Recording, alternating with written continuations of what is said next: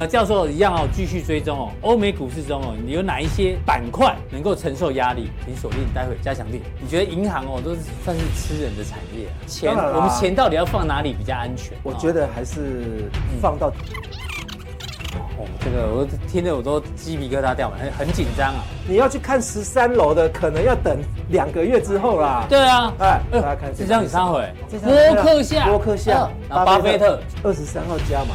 二十七号又加码，两天前大家有没有看到？对，我们不是造假的啦。哪一档股票加码？哇，是最新消息，总共是两亿股啊！哦，两亿股啊！为什么？它还加进来一个，大家有没有看到？所以大家要留意啊，某一个投行啊，嗯，它对欧美股市的压力测试哈，这边有三个颜色，一个是。CDS 如果扩张增加，那我们看到啊，是。左手边是美国的部分，右手边是欧洲的部分，只有这两个相对安全。对对对对对。当然对对股市嘛，我们对债市的哈，也就是说债券市场测试压力的结果的话，对，这个是非常严重的哦，对不对？有趣耶，这个。是啊，就变成公务员。对，有小朋友如果有志从事银行业的。给他这个建议。最近听到大部分人都是听到 CDS。你看这个下面这个阴影线，就是它两者的哦，两个对减之后创高，对，创新高。哦哟，你看哦，这都是 A rating 的哦，都是 A rating 的哦。所以如果说 A rating 都是这样子的话，那可见银行握有的盘头是最容易让投资者大亏的。现在已经来到盘头的位置，它是往上或者是往下。我在加强店会用几个个股的案例来各位做说明。大盘的指数换例是属于一个盘头盘，或者是一个整理后再往上的盘。第二波要突破第一波的高点的时候，所以说这一波是一个又。大家在四月开始要注意的一个走势，大盘得它是往上走，但是今天遇到前面的一个压力点啊，稍微开高，然后一个黑 K 棒出来，只要明天量量缩缩红的话，它都还有往上的一个动能，K 棒型的一个换力上的教学，它就是有希望夺到 Apple 汽车的一个订单。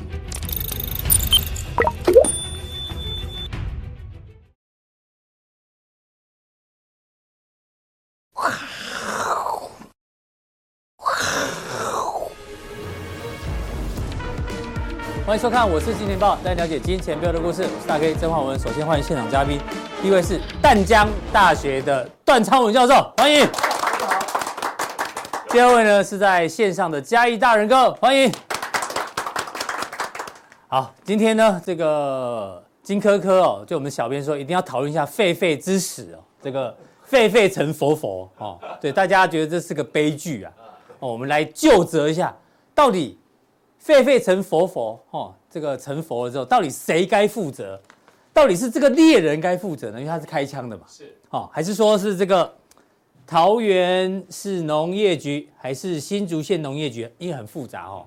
然后还是六福村，哦，还是这个专委，还是这个专委，哦，还是狒狒本身，哦，为了自由，哦，我们来现场问一下，先问一下总监，你觉得谁该负责？开枪的，开枪的要负责，猎人，那你这个开枪的不行不行，对不对？他以为开的是麻醉枪的啊，啊，猎人该负责。猎人，好，小 K 觉得谁该负责？觉得摆拍，是吧？哦，摆拍，哦，这个，哦，因为他可能还没死，是不是？哦，还来得及急救。上网打卡，对。阿伦斯基觉得谁要负责？我觉得狒狒本身就要负责。为什么？他跑干嘛？那你可能门就开了，他就跑了，哦，对不对？他的行为，他是被 为自由而死。对，好，那我们来问一下教授，教授，你觉得谁该负责？我觉得动物保护协会。哎呦，为什么？因为动物保护保护协会领钱不做事，他应该出来告诉人家说这是保护的动物，哎，对不对？该怎么做？没有人知道该怎么做，因为台湾怎么会有野生动物呢？怎么跑？都已经下肚了啦。早起的时候，大家有没有？你问一下，大概五十岁以上的那个当兵的人，当兵的起码都有吃过鹿肉啊，三枪肉啊，是都已经下肚了。哦，这样听起来好像每个人都 每个人都有责任哦。应该是像他讲的就是农业局啊，农业局哦。好啊，我个人觉得啊，媒体要负部分的责任，大肆报道你知道吗？就一直报道，一直报道，变成大家很关心的事情，所以他们压力很大，要赶快解决这件事情。可是你知道吗？就大家很关心，所以媒体才报道。这媒体是因为媒体报道太多，大家才去关心。如果媒体小小报道，搞不好就慢慢抓，慢慢抓，不是就慢慢抓就活捉了，就不用把他这个一枪毙命。没有，他们他们开枪的人可能认为说，狒狒万一被捕的话，啊，他会出来告状啊。说谁放我走的、啊？对，现在狒狒到底是谁的还不知道哎、欸，到底是六六对啊，就是狒狒。对啊，阿鲁斯基是，亏你还养过狗。对对对对，他是被狗养啊。哦，好，对，所以是狗养他的。是，好，反正这个悲剧悲剧啊，希望不要再发生了，好不好？对，那我刚说，因为三月十号他在哪里？在平镇首度被发现。到今天刚好夯不啷当差不多二十天，这二十天哦，台湾的媒体就是报道太多了。我个人认为媒体要负一一一一部分的责任。那你知道三月十号还发生另外一件大事呢？台湾媒体其实不太报道。三月十号，三月十号呢，就是细谷银行倒闭同一天。台湾的媒体呢，不管细谷银行，只管狒狒啊，所以导致这个这个抓他的人压力太大，把把他一枪毙命了。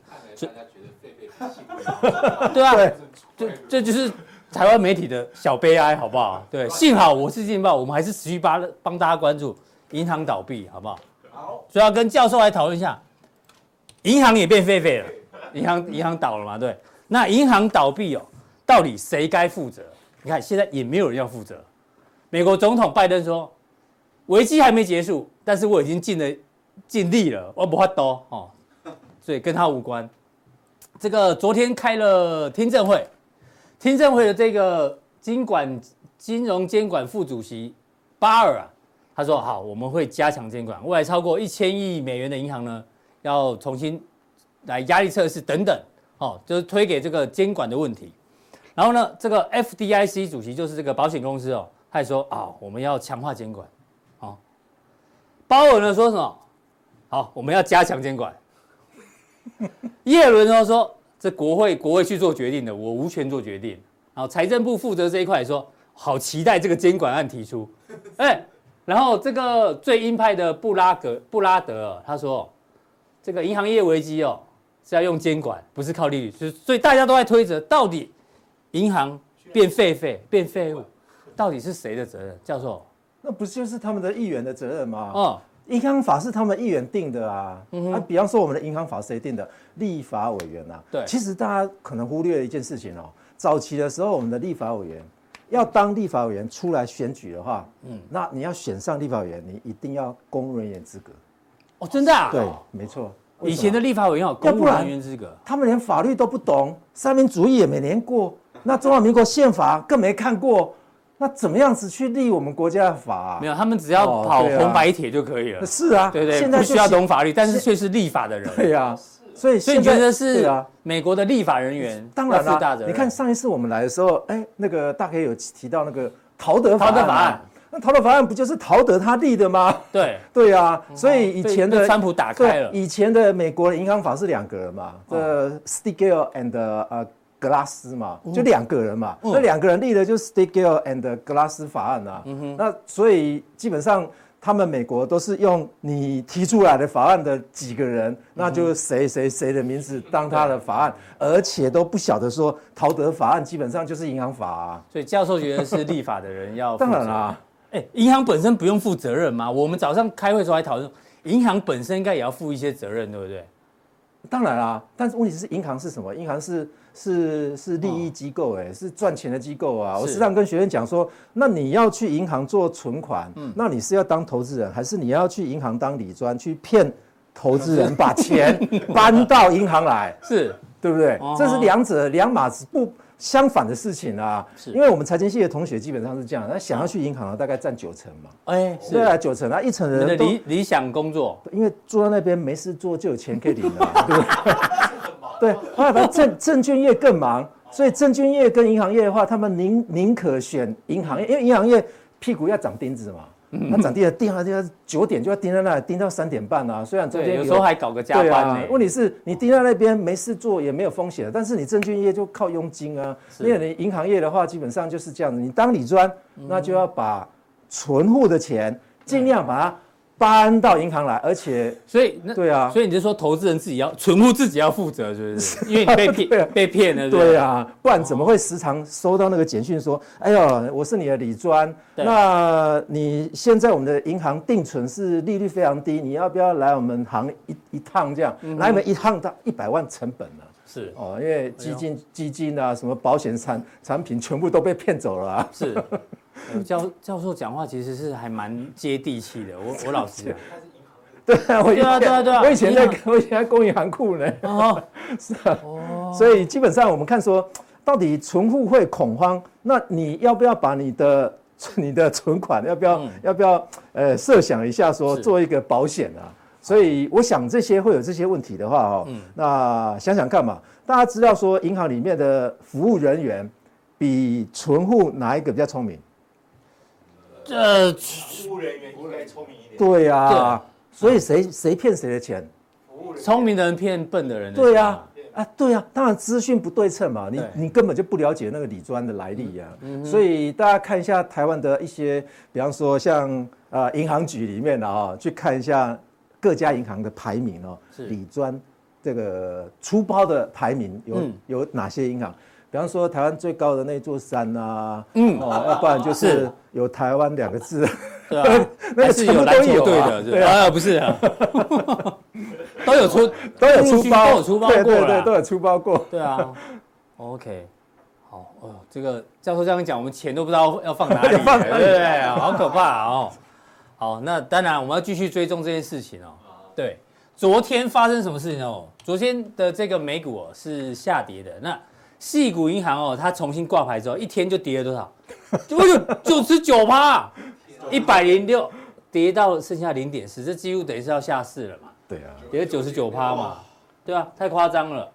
那昨天这个听证会的时候，这个巴尔还还讲说，大家当初媒体报道说他被挤兑四百二十亿，错，实际上是一千四百二十亿，比大家想象中还可怕，好不好？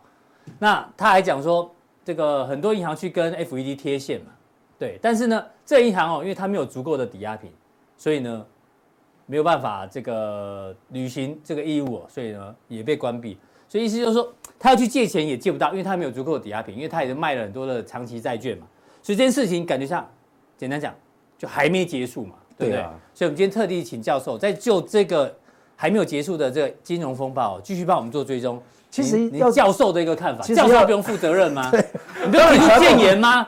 呃，这个教授如果建言可以建言的话，哦那也不会有脊梁这个问题嘛，对不对？脊梁那最近不是有热热卖的那个那本书被人家篡改吗？啊！大学的校长都会被人家坑，对不对？哎他他就会被坑了，他怎么样子去报名牌呢？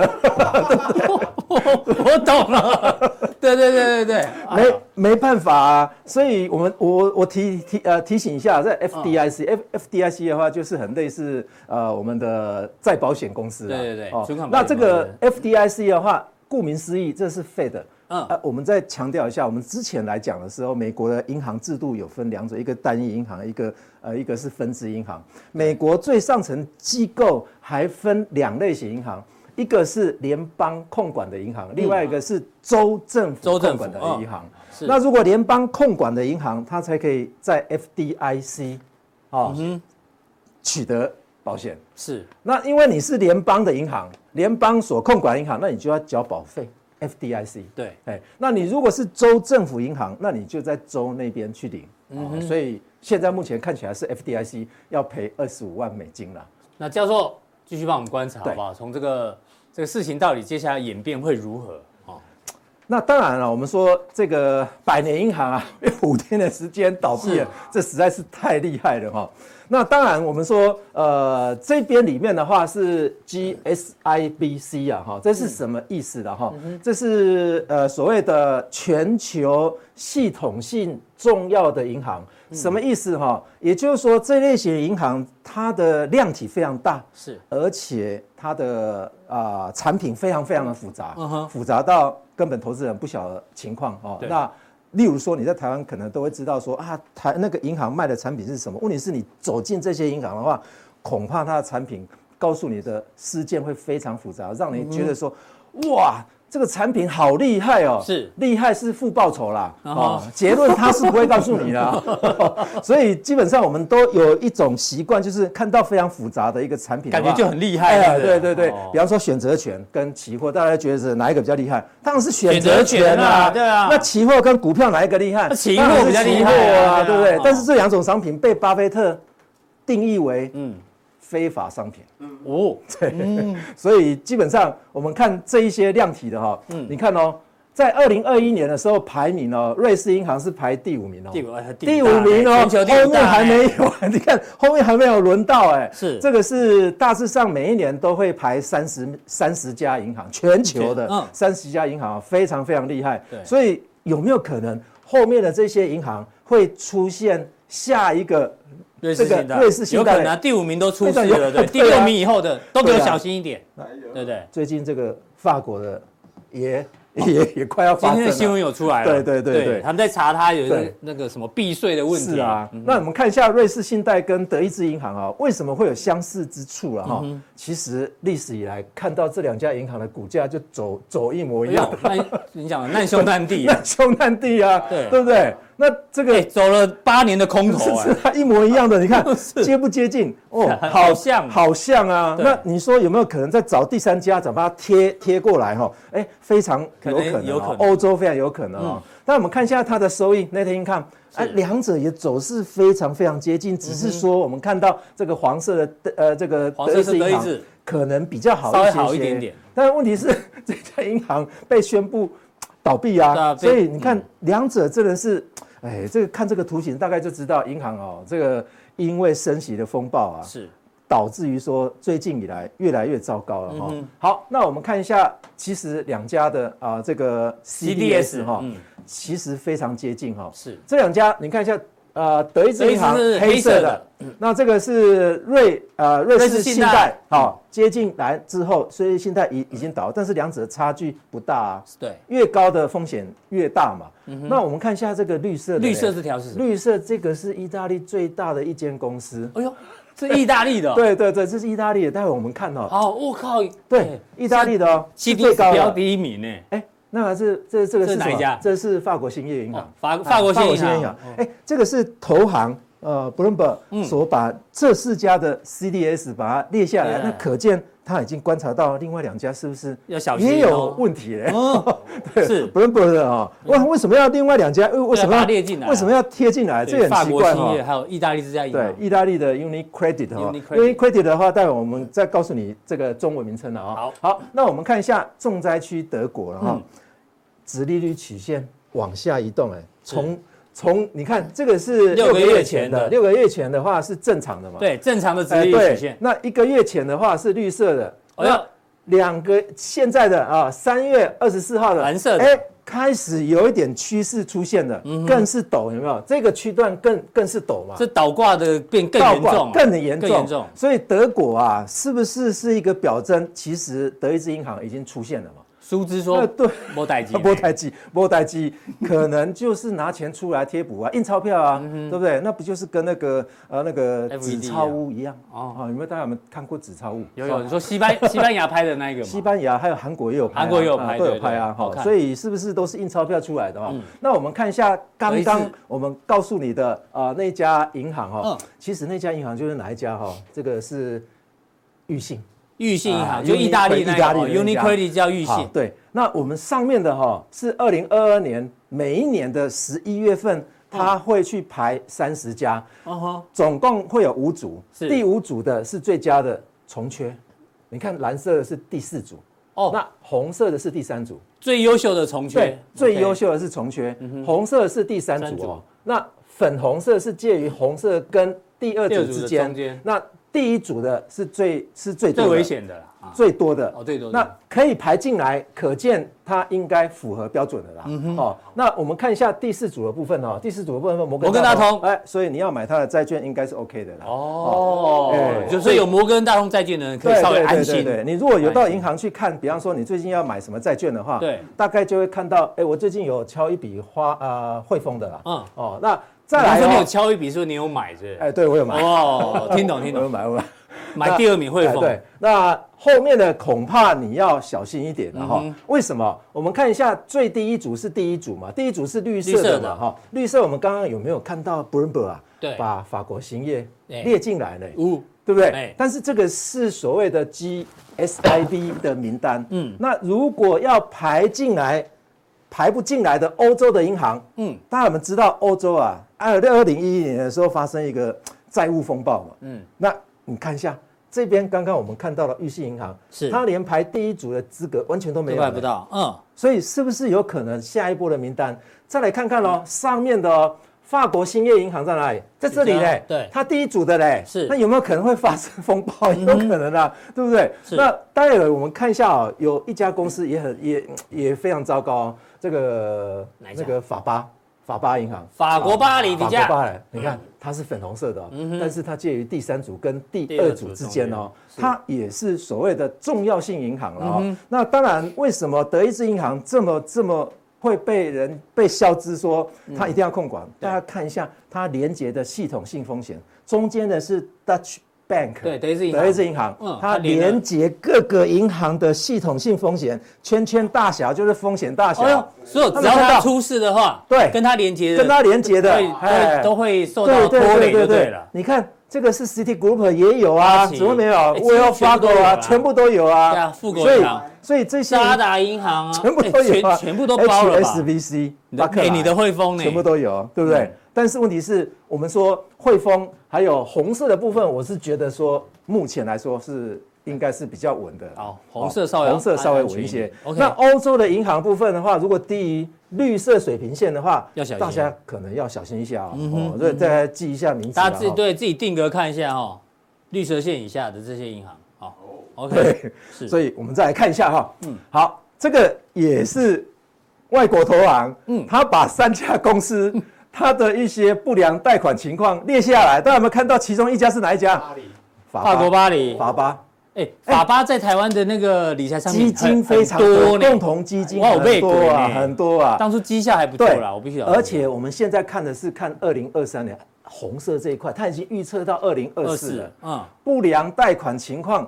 哎，都在提升哦，一路增加哦，但是它量体非常大嘛。对对对。但问题是，你看一下法国农业信贷银行，嗯，它有点在降低，但是今年会提会会提高。对，再来看一下德意志银行，德意志银行出事了嘛，对不对？对。红色的也是比它来得高啊。嗯。问题在于说，红色比它来得高的话，你看法达法巴好了，这个宽度、这个高度、这个高度啊，哇，还严重多了，还比不过它。是啊。但是我们回去看，哎，法巴哦。大家不要以为说它排是粉红色的，但是你想想看，它是排 目前是第四名，是，所以这个风暴啊，可能我在猜可能会有啦。对，国外的媒体一直在盯着法巴，法国巴黎银行，对，这是国外媒体的这个推测。哦，这个教授提醒我们大家，所以这几家银行。不是我把它挑出来的，我如果挑出来，你可能质疑我说为什么？爸爸就来告你，对啊，这个可是我在同样把它把它列示出来的哈，我把它翻成中文，把它写在这里哦，大家可以看一下了哈。但是问题是在于说，我们再来看一下对比欧洲银行跟美国呢？嗯，哦，大家看一下，这个是什么？这个是呃资本啊，资本比例第一类的资本比例是非常严非常严重了，当然还有。它还有他要 two 了哈，嗯，我们它只看他要 one 而已，这是来自于 iCapital 的这家公司所评估的结果哈。对，哎，欧洲地区的银行哦，你看一下那一百六十二百分比哦，越高代表？对，越高代表它的资本越雄沃，第一类资本是风险比较低的哦，第二类资本风险是介于第三类跟第二类之间，所以风险越高的话。它的权重比重就会越大，所以这数值越高的话，代表这家银行越安全。对，越安全。它拥有比较稳定的资产。对，OK。所以你看美国的，怎么会这样啊？哎，欧洲有都有问题了，美国。欧洲已经出奇怪了，但是欧洲的安全性比较高，美国你家呢都都比较低呢。对啊，没错啊。哎呦，这这这个。所以从这份报告看起来，美国银行还比欧洲银行危险。所以谁在隐匿消息？这个恐怕。恐怕会很多。其实德意志银行不是今天今天发生的事情啊。其实应该去年就已经开 开始有迹象。这个叫监察院来查，因为监察院要去查说狒狒之死谁该负责，好像银行变狒狒也要有人来查。是。好，再来美国啊，我觉得另外一另外一个大问题在于上面这张。嗯，那上面这张是什么？Non-banking 哈，是。那 Non-banking 的话，在华人圈有很多人翻成影子银行。影子银行。好，那我们学术界把它翻成非银行。啊哈。那什么叫做非银行？一般来说，你是一家银行，你定义定位为银行法的话，哈，嗯，也就是说，你这边吸收存款进来，是你左手边如果放款出去，那你现在就是银行，就是银行，对。但是如果说你只吸收存款不放款呢？嗯。这个是不是银行？这叫吸金，不是？这个不叫做银行，在美国是可以合法成立，这个叫做 non-banking，就叫 non-banking。哎，对，只吸收存款，但不放款。那有一些是，有一些是不吸收存款啊啊，只放款，只放款的，这叫高利贷嘛，对不对？对对。那在我课堂课，我都形容这一类公司，如果在台湾开的话，我都把它形容成资产管理公司啊，有够好听的资产管理公司。那那白话就是比较俗话一点，叫叫什么？嗯，讨债集团啊。嗯哼。OK，资产管理公司啊，就是讨债集团啊，对啊，所以这种 non-banking 的放款部位，你看一下，越来越高哦，它的所有的债权啊，越来越高。那这一类的这一类可不受监管嘞，不受银行不受监管的话，它倒了哦。大家不要以为说你是是不是在 non-banking 服务哦，有监管的都会倒了，对没监管，这没监管比较松的问题，对，非常非常多啊。所以有很多，比方说有资料的证券投资未实现的损益哦，目前来到新高啊，是哦，也就是说，当然是在呃去年年底的时候啊，已经创新高了嘛。那这个当然就是一个月统计一次啊，这个是应该是。一月份的资料应该比现在还要来得高了哈。对。那这边未投资未实现的损益的话，是可供出售的证券，还有持有到期的证券等等的，因为评价的因素嘛。对。那评价因素的话，一般来说是一季评价一次啊哈，所以大家要小心啊。但是问题是，呃，是不是有可能政府会去盖牌？这不这不得而知啊。政府如果盖牌，又找巴菲特出来。对不对？对，巴菲特还没发表有任何言论。对啊，目前为止，所以只是放个风声出来说巴菲特要怎么样怎么样。那是不是可以掩盖这一些事实哦？可是现在只要出一家银行出事，就有人出来，就有人出来救啊，对啊，所以就跟台湾早期一样啊，这银行不能倒啊。台湾哪一家银行有倒过？嗯哼。王佑真的不就是中华银行？中华银行，他虽然倒了，在美在美国也在吃香喝辣，虽然死掉了，嗯嗯，但是也被拍啊，对不对？被拍的拍到说啊，他他他他携携带金金啊，是他的他的太太，第四任太太，对不对？在那边吃喝，呃，吃的非常好，也游山玩水非常好，过得还不错。但是问题是，中华银行最后也是被政府接管了，不是接管了，台湾的政府。就告诉说 HSBC 啊，啊，你有没有看到所有的外商银行在台湾开得非常嚣张？嗯哼，你如果到国外去，有没有看到台湾的银行在国外开得非常嚣张？没有啊，没有啊，对啊，所以国外的银行在台湾，所有的国家都是这样子啊。只要你是外商银行进驻到第三国的话，你要开业只能服务法人，而且只限制开一家。嗯哼。但是台湾，你看花旗银行就好了，嗯、没办法啊，花旗银行是接了那些快倒的那一家华侨银行啊。对，所以让他说，哎，你要不要在地化？那你帮我接一些快倒的银行好不好？那他当然好啊，对不对？哦，HSBC 也是啊，新展也是啊，新展还是以前还接了好好多，比方说，呃，早期我不晓得大家有没有听说过，呃，宝岛银行，有没有听过？有有。那当时啊，我就介绍学生，我当然刚我有 我有教金融机构的管理哦，我告告诉你啊。奇怪，那宝岛银行在干嘛让他开啊？为什么明知宝岛银行 保证倒的银行，那绝对倒，所以宝岛银行还在吗？在，嗯，还在啊，都在外商银行里面。哦，都在外商，都都被并走，并进去。哎，所以这些的银行的话，是不是也可能跟台湾？但问题是，美国是倒的银行一年上百家，哎，是干嘛要扶植这一些啊？这个那真的是听完教授就觉得。也是财经 财财务金融系的教授，感觉银行都对啊，银行都不可信呢。哦，对啊，对不对？那利润单位啊，嗯，你看嘛，银行如果一家它的利润哦，net income 哦，扣完税之后，如果比方说，大家大家分账一下啊，分完之后，如果分完之后没有没有五亿，那它的报酬率就低于低于五趴。啊哈，那你看早期的时候，如果定存是七亿。那你如果净利是低于七亿，当时宝岛银行就是低于七亿嘛，那时候利率是十趴呢。嗯哼，那十趴，它它还它还六它还六亿而已，是，干脆一百亿拿去其他银行存，都有十亿，那、嗯啊、你在那边转一圈，结果才六亿，你才赚六亿，嗯，这个有有点颠倒是非。嘞。哦，因为开一家银行，银行法规定是要一百亿现金啊，嗯哼，啊一百亿啊。刚好一百亿啊，那你要两百亿也可以啊，没有人这么笨啊，说准备两百亿，我来我来开银行啊。所以银行背后玩的这个游戏或商业模式，其实我们一般人真的很难以懂，很难以懂。对对对对，而且现在的学生他也不容易懂，因为现在学生都是看中文书嘛，中文书就在讲台湾的银行啊。淡江大学有没有听到？原文书就是介绍国外的金融机构，尤其是台湾全部 follow 美国了。是，哎，所以这个这个银行法基本上是大家要了解一下。所以事情。简单讲，你觉得还没结束的？还没结束啊，肯定还没结束，肯定还没结束啊，For sure，肯定。那除非政府又出来，美国政府又出来跳跳出来说，哎，没事没事没事，跟消失一样啊。是，OK，很有可能啊。好，谢谢教授的这一个分享哦。那待会呢，教授一样哦，继续追踪哦。欧美股市中哦，你有哪一些板块能够承受压力？对，那压力呢？我们昨天小编放了一个图，你仔细看这图，如果你觉得它有在动的话呢？就代表你压力很大啊！通常小朋友看是静止的，我看起来是没有在动。哎，我看起来也没在动。阿伦斯，你看起来有在动吗？没有啊，你也没压力哦。小 K 也没压力，小一点点有有动。哦，好好，那到底哪一些板块呢是可以承受压力？请锁定待会教授的加强錠。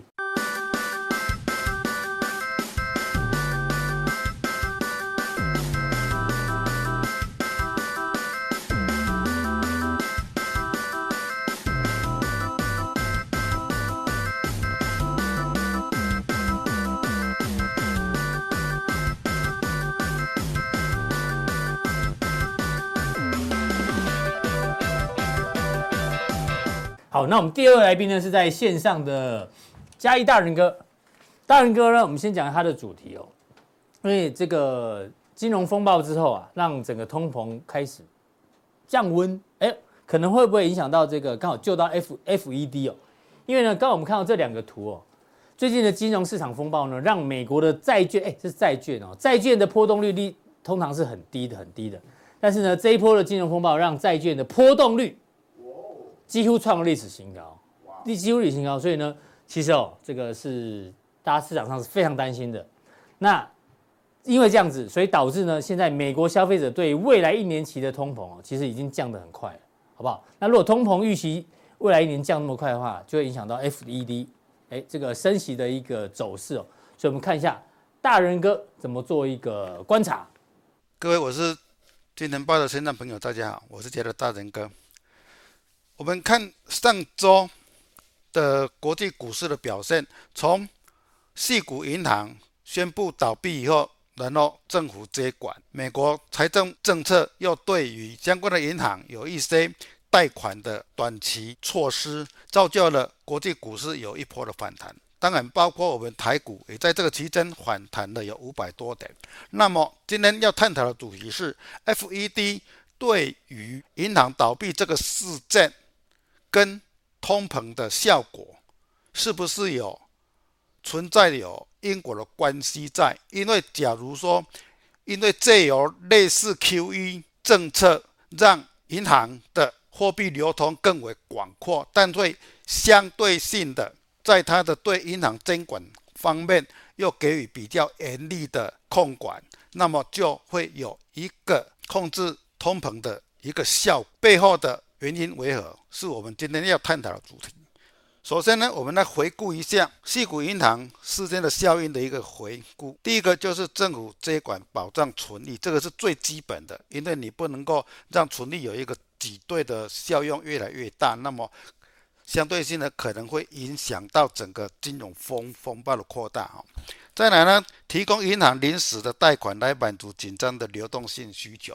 也就是说，这一次的矽谷银行它所衍生的主要的背后因素，是因为银行本身的流动性资金，因为客户提款严重，造成它的流动资金减减减少原因，所以政府就提供银行一个临时的贷贷款啊。第三个呢？降息趋缓，由两趴变成一趴，还有股市反弹啊，包括我们台股在内，银行加强客户的贷款监管，因为这一件事情以后，未来呢，银行会加强对贷款的客户呢的一些信用的监监管会越来越加大，那么就会造成客户的资金会短缺，这是银行监管所带来的必然的一个效效果。好，那么呢，也让美国的经济成长由原本的零点五略微下降到零点四，明年则由一点六下降到一点二，那么就是对于未来的经济衰退会有一个正向的效果。也就是说，因为这一次的监管，让经济的衰退会扩大。还有呢，对外国而言呢？最近呢，外国持有美国公债的规模减少了七百六十亿美元，这个是近一二十年来是相对大的一个金额。为什么会这样子？他们的一个大家共同的因素就是说，以便应付可能发生的金融危机。好，用这张表来回顾一下，有两件事情：第一个是经济真的衰退，第二个呢？真的会发生金融危机？好，告诉各位，不是说事件一完就没有了。那么我们从它的经济预估及外国官方持有美国公债的规模，我们可以求证一件事情，就是经济衰退及会发生金融危机还没有解除。好，这个是这一张表要跟各位做说明的。好，我们来看一下鲍尔他最近一个谈话呢，他暗示说，矽谷银行事件他有。抑制通膨的一个效果。好，我们来看到，鲍尔说，我们相信过去两周来银行体系发生的事件将刺激区域性的金融机构趋向保守，甚至授信，这可能会对家庭与企业造成信用情势更加紧缩。也就是说，对于信用贷款者或者是贷款的家庭或企业，它的资金会更紧缩，从而影响到经济。啊，这个是第一个效果。因此呢，他说我们不再。预测不断的升级，不断的升级这几个字已经不会再有了，将是抑制通膨的适当做法。哦，就是说不断的升级这个已经不要再讲了，因为这样要去有一个抑制通膨的一个适当做法。好，相反的重要的是在这里，我们现在预测的是政府多一点强硬可能适当。啊，他说政策要多一点强硬，可能适适当啊，适当的来预。预制通膨这样这样子不断的升级，意味着我们处在对抗通膨模式。但是政策再多点强硬，听起来好像是说我们几乎已经完成了。这个是鲍尔他最近的谈谈话，就是说矽谷银行事件有抑制通膨的一个效果。好，那么呢，我们从抑制通膨与金融稳定的政策的方向来看。继续升息一码，以减缓经济活动，从而压低通膨，这已经做了嘛？且预测今年一方面上半年还会升息一一码，也就是说，已经预测说我们的升息的一个高点已经快快到了哈，可能只有剩下一码的空空间。好，FED 它还推出银行定期的金援计划，银行可以提交公债房屋。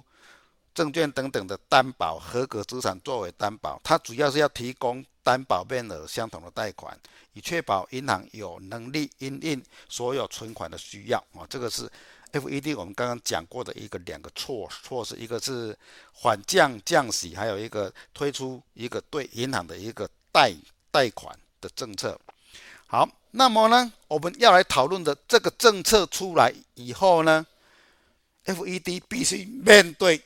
银行事件的两大风险，第一个是什么？LED 可能反应过度，对一项并不会造成冲击的孤立问题，全面的加大监管，而扩大银行的安全网。那么，在降低今年的利率路径后，可能使整个金融体系变得更加的宽松，难以抑制通膨。也就是说，我刚刚讲的类 QE，类 QE 就是让整个资金本来是要。抑制通膨是要缩减资金的，但是因为这一次的整个银行事件变成说类 QE，让资金又再再度的膨胀，资金再度的膨胀以后，可能就是跟要抑制通膨这个政策有相近挺的一个感觉，也就是说可能会没有办法达到抑制通膨。好，这个是第一个问题。第二个问问题呢，许多其他小型的地区性的银行，它跟细股银行都是一样的，它有存在一个未实现的债券投资亏损，且高度依赖未投保存款。也就是说，这些小银行跟矽谷银行都是一样的，他们的银行内部的周转金需要依赖未投投保存款，也就是说，不能够再有类似挤兑的行为发生。假如说类似挤兑的行为发生，他们银行的资金又流动又会出现问问题，只是说，因为他们的银行比较小，程度比较轻而已。但是程度比较轻，假如说有非常多的银行类似的情形出来的话，那么还是对整个金融市场有个疑虑在。所以说，存款正加速了以往超大型银行，这个是要避险作用，或者是往殖利率高的货币市场去投资，那么便会使银行更加的脆弱，隐藏的地雷可能。第一次的在引爆，因为你要去投资殖利率比较高的货币市场，它当然它的风险性就提高，又反过来又走回到矽谷银行的老路一样，就像它的一些乐色乐色在等等着现在变壁纸一样，所以说这两大风险，FED 要去承承担，而且这两大风险现在还没发生。就提供给各位现在的朋友做一个评估，说未来的股市真的有上周那么强的反弹，会继续强吗？需要打一个问号，好，需要打一个问号。好，那么我们这张图是要跟各位讲一个是殖利率上升，啊，只要殖利率上上升，下面这一张图是美元哦，这里是美元，殖利率上升。我们经过长程的殖利率上升，美元就会往上走。好，殖利率下跌，好，美元就会跟着往下走。它们是一个正相关的。现在我们来看目前的位置，殖利率在上周调升以后，它是往上走的，但是呢，美元不动。这个代表什么？殖利率上升，美元不动，代表市场对美元未来是存在是弱势的。也就是说，美国的经济可能会。衰退哦，这个是一个重要的一个因素，因为现在这边已经背离了。从这张表要告诉各位，美元开始走弱，就是美国经济衰退的一个重要的一个参考点哦，就是这么简单，大家要记住这张表，利率、殖利率往上走，美元反而是往下跌，这个要注意啊，这个要注意，代表说经济衰退的一个重要的一个指标。好，我们来看到。黄金的 K 线图来讲的话，它是一个避险的作用。避险作用呢，造就黄金在前两个礼礼拜急速的过了前高。那么，是不是还会往下压回来到这个支撑面，或者是往上要突破两千？应该在清明节过后就会发生。我个人来讲，应该是往上。飙的机会比较大，为什么会往上飙？可能在最近的股市、国际股股市，或者是又会有一些存在性的金的金融机构或者是企业又发生了金融危机，这个是在这个礼拜就会发生的，大家拭目以待。好，本周的强势股，周董不是现在已经到美到美国去了吗？而且他参选的可能性又提高了，因此我们要注意它的。相关的一个红海的换东海的概念股，以以上来讲的话，他在打了将近半年的底部，今天被带量突破，虽然有留一个上影线，但是只要这边支撑点不破的话，都是属于一个强势哈。当然这边还是一个压力在哈，这个是以胜哈提供给做技术上的一个范例上的教学，因为郭董他假如说他。参选总统的可能性越来越高的话，可能他的相关概念股哈会有一些表现的空间。好，第二档还是一样哈，红准也是一样哈，鸿准也是一样。就鸿准的换力教学上来讲的话，这个支撑点已经测试完毕了，支撑点已经测试完毕，但是这边还是有一个压力点的存在。好，那么它再一次的测试十日线。没有破的话，往上的机会就是比较大。当然，它往下的话，这边都还是一个支撑的一个力道在。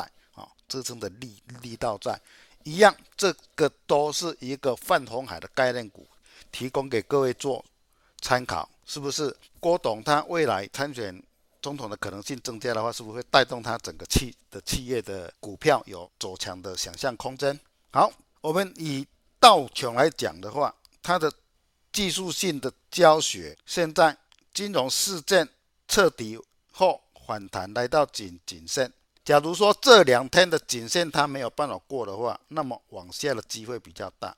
要往上呢，这边又是一个大头部，大头部的话就是要过就不容易哦。这个就是以道琼的 K 线图来做一个范例的教学哦。好，再来纳斯达克的一个范例的。K 棒教教学来看的话，它虽然看起来比道琼还要强，哦，就是这一波比道琼还要还要强，但是呢，遇到前面的一个头部，还是没有没有办法突破。要突破呢，我们要完全看到它在回测季线反弹的力道，季线反弹的力道，假如说不不足的话，那么不足的话，哈，反弹的力道不足的话，啊。它就会走一个再回测到下前两个礼拜的一个低点哦。